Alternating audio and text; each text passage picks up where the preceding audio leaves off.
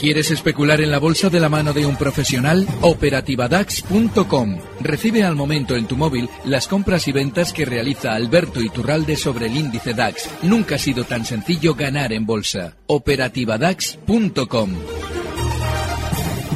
Son las nueve de la noche, las ocho en la comunidad canaria. Queda una hora para que Wall Street eche el cierre y de momento siguen las compras, los números verdes en el parque norteamericano y con el sector tecnológico liderando esas subidas que estamos viendo este miércoles. El Nasdaq 100 arriba más de un punto porcentual en los 7.792 puntos.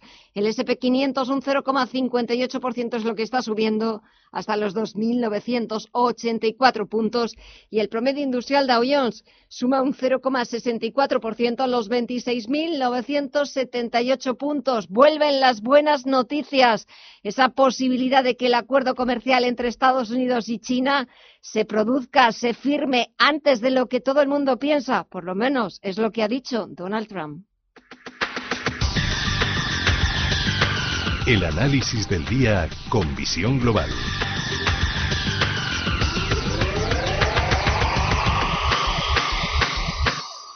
Y volvemos a saludar a Alberto Iturralde, analista independiente. Alberto, buenas noches. Bueno, venga, vamos con las buenas noticias que nos van a llenar en estos días de buenas noticias y todos van a ser buenos, buenísimos. Ahí está la clave. Lo que pasa es que en el mercado no nos hacemos, no es que no encontremos las respuestas, es que no hacemos las preguntas adecuadas. ¿Dónde está la recesión? Hace un mes íbamos todos a fallecer de recesión. El problema que hay, y eso se estudia en periodismo, es que muchas veces tú no te tienes que preocupar tanto de desmentir lo anterior, tienes que crear una nueva noticia que haga perder fuerza a la anterior.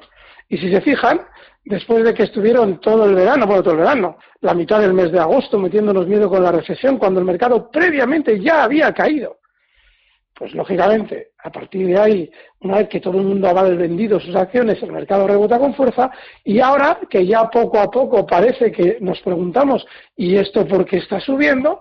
Aparece Donald Trump y nos dice que el acuerdo comercial con China está más cerca de lo que pensamos. Por supuesto, por supuesto, como venimos avisando en los últimos meses, que los malos se crean por parte del sistema financiero para luego matarlos de manera coordinada y sobre todo utilizando a uno de los instrumentos que a priori nadie esperábamos que iba a ser la mano ejecutora, que es el señor Donald Trump, que atiende a los dictados del sistema financiero como nadie. Lo gracioso de todo esto es lo que hemos adelantado en las claves del mercado justo al principio. ¿Cómo puede ser que se produzca la noticia anoche con el mercado todavía, mercado de futuros cotizando del impeachment del presidente de los Estados Unidos y ni se inmutara el mercado americano? Ahí lo tienen. ¿Por qué? Pues porque quien ha eh, tomado la medida de realizar ese impeachment no está atendiendo a los intereses del sistema financiero, atiende única y exclusivamente a intereses políticos. Y esa es la razón por la que el mercado ni se inmuta, porque el mercado no atiende nunca a intereses políticos, solamente a intereses financieros. De manera que, eh, Gemma, lo que nos viene durante las próximas semanas, seguramente dos meses, es una cierta paz financiera, sobre todo en España por aquello de las elecciones, y seguramente después del recorte que estamos viviendo ahora en el mercado, yo la semana pasada comentaba que, hombre, que para mí lo más lógico sería ver un cierto recorte, pero que en el tiempo también lo normal es que siguiéramos subiendo. Bueno, pues el recorte se ha producido. Tampoco yo sabía, y creo que es imposible, el adelantar cuál va a ser la magnitud de este recorte. Pero lo que sí que hay que tener en cuenta es que antes de que se produzcan efectivamente las noticias, ya tenemos los rumores y nos los trae Donald Trump, antes de que se produzcan las noticias, lo normal es que el mercado haya subido. Nos quedan seguramente semanas globalmente alcistas. Más buenas noticias, porque no va a ser solo lo de Donald Trump y ese acuerdo con China que puede cerrar antes de lo que todos pensamos. Pues buenas noticias, no lo sé, si las sé. Mira, fíjate, yo eh, me gusta mucho escucharos a vosotros, para que vosotros me digáis qué pasa, si nos quieren contar algo bueno o algo malo. Yo no sé si tú tienes, por ejemplo, encima de la mesa alguna noticia positiva más. Pero vamos, no te extrañe que de aquí a unas semanas empiecen a aparecer todas.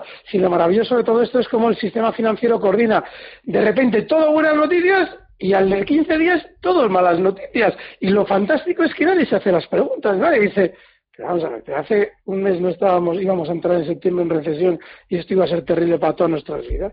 Nadie se lo pregunta.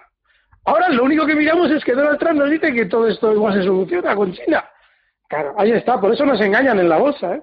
En realidad nosotros nos dejamos engañar, porque son tan burdas las estrategias que tenemos que poner de nuestra parte mucho despiste para dejarnos engañar. Serán todo lo burdas que tú quieras, pero funcionan. Hombre, por eso lo hacen, Gemma. Mm. Y lo gracioso de todo esto es que, claro, ¿qué es lo que pasa? Que en general, a nivel global, no hay analistas que interpreten el mercado así. Eh, claro, yo recuerdo en su día, sale del Castillo, ¿te acuerdas tú, no? El mítico. Antonio, claro, Antonio, claro, yo recuerdo que, que Antonio eh, tenía una interpretación siempre de manipulación, lo cual era absolutamente cierto. Claro, lo que ocurre es que lo que probablemente nadie se esperaba es que apareciera un loco que les explicara a cierto detalle cómo se producen los engaños. Bueno, pues prepárate, Gema, porque de aquí a unos años lo más normal es que vaya cambiando la hegemonía cultural dentro del análisis, porque no tiene ningún sentido que estemos cayendo en mentiras tan absurdas, porque son absurdas. O sea, fíjate en agosto cómo estábamos con el, con el tema de la recesión. Pues mira, nada más caer todos en la trampa, el mercado rebota con fuerza. Bueno, pues ahora va a pasar exactamente todo lo contrario. Una vez que el mercado ya haya subido, nos dirán que bueno, que lo de la recesión fue un mal sueño, que todo es maravilloso, que Donald Trump va a firmar un acuerdo con China, que bueno, por favor, móviles, te lo regalamos. Claro, eso es lo que va a pasar. Y si echamos un vistazo a los valores, venga, ¿qué te ha gustado estos días? Endesa. En España, Endesa. Tengo además tres. Tres. Te he traído España, eh, te he traído Alemania, en Europa, y te he traído, esta repetición, uno en Estados Unidos. Pero en, en, España, Endesa. Endesa hemos hablado de él en muchas ocasiones. Y yo he explicado siempre que cada valor es preso y es cautivo de su filosofía de movimiento. Claro, quien eh, acudía al sector eléctrico encontraba unas ciberdólares desatadas y lógicamente, pues habiendo un patito tan bonito como Iberdrola, ¿para qué vamos a mirar a Endesa? Sin embargo, Endesa es un valor con eh, un desplazamiento más lento pero más estable a la hora de especular con él. Y estos días marcaban nuevos máximos históricos también. Con lo cual yo creo que es probablemente en el mercado español uno de los valores que debamos tener muy en cuenta. Si vamos al mercado alemán, este es un valor que tiene, consta, atentos porque el nombre es de agarrarse, eh, consta de dos palabras. Yo les voy a decir la primera si la encuentro, que no la encuentro. A ver, a ver, a ver. Eh, a si está aquí, sí, en el DAX. Es en el DAX Cetra, el mnemónico es MUV2 y el nombre empieza por Munchener. Es un valor que está súper alcista, está en tendencia alcista y además con baja volatilidad y es uno de esos precios que si ustedes quieren especular en el mercado europeo, durante estos días que, el mercado alemán en general no marca nuevos máximos, sin embargo este sí lo está haciendo en, función de sus máximos históricos, con lo cual una tendencia alcista de largo plazo. Y a la hora de ir a Estados Unidos, la semana pasada hablábamos de American Electric Power, te decía yo, digo, mira, este es lento, pero seguro. Bueno, pues nada, efectivamente, nuevos máximos históricos, sigue funcionando de maravilla. Y te lo vuelvo a traer, porque todavía tiene subida pendiente, hasta zonas de 96, cosas así, lo más normal es que siga subiendo. No es mucho, pero sí es cierto que a la hora de especular, sobre todo cuando vemos que el mercado en general está recortando, aunque sea para luego subir, tenemos que hacerlo o tenemos que especular en valores que estén mejor. Y American Electric Power lo está. ¿Y dónde no entrarías? ¿Qué no te está gustando absolutamente nada? ¿Qué va? No es donde no entraría. ¿Dónde entraría? Corto. En ah, porque fíjate, claro, ¿qué es lo que pasa? Repsol, durante eh, la caída que lleva haciendo estos últimos meses, ha tenido rebotes importantes, siempre acompañados esos rebotes de información positiva para que ustedes piquen. Una vez que nos presentaban resultados allá por julio maravillosos, el que picó por encima de los 14,50 euros, pues tuvo que ver el valor descendiendo hasta zonas de 12,50 en muy pocas semanas.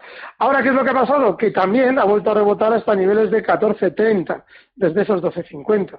Bueno, pues en 14,30 tenemos de nuevo noticias positivas. En su día, bueno, en su día, hace unas semanas, que si el petróleo iba a volar, eh, que, que si la Caixa quería colocar el paquete lo más airoso posible, y todo ese tipo de cosas que inspiran bonanza en un valor que ha tenido previamente, durante los anteriores dos años, un aluvión de información positiva artificial generada por la propia compañía, que lo que anticipa es que más probablemente, en el mercado siempre nos movemos por probabilidades, en el tiempo lo que quieren es caer. Así es que Repsol es el que yo, no es que no tocaría, es que lo tocaría y lo tengo en el lado corto.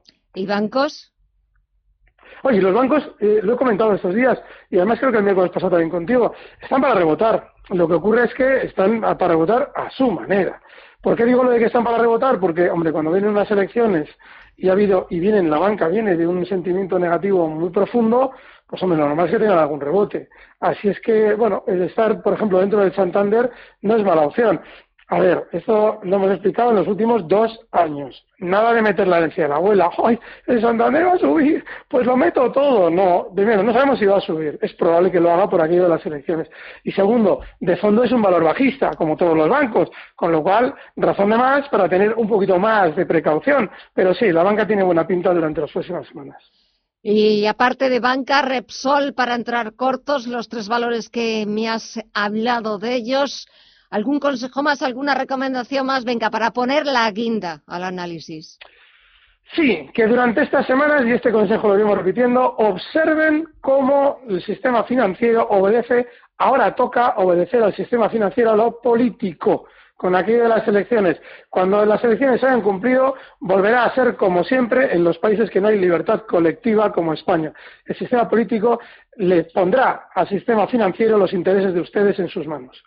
Alberto Iturralde, analista independiente. Gracias, que pases buena noche, buena semana y hasta la próxima. Un saludo. Gracias, un fuerte abrazo. Recibe al momento las operaciones de Alberto Iturralde vía SMS en tu móvil. Operativa DAX.com.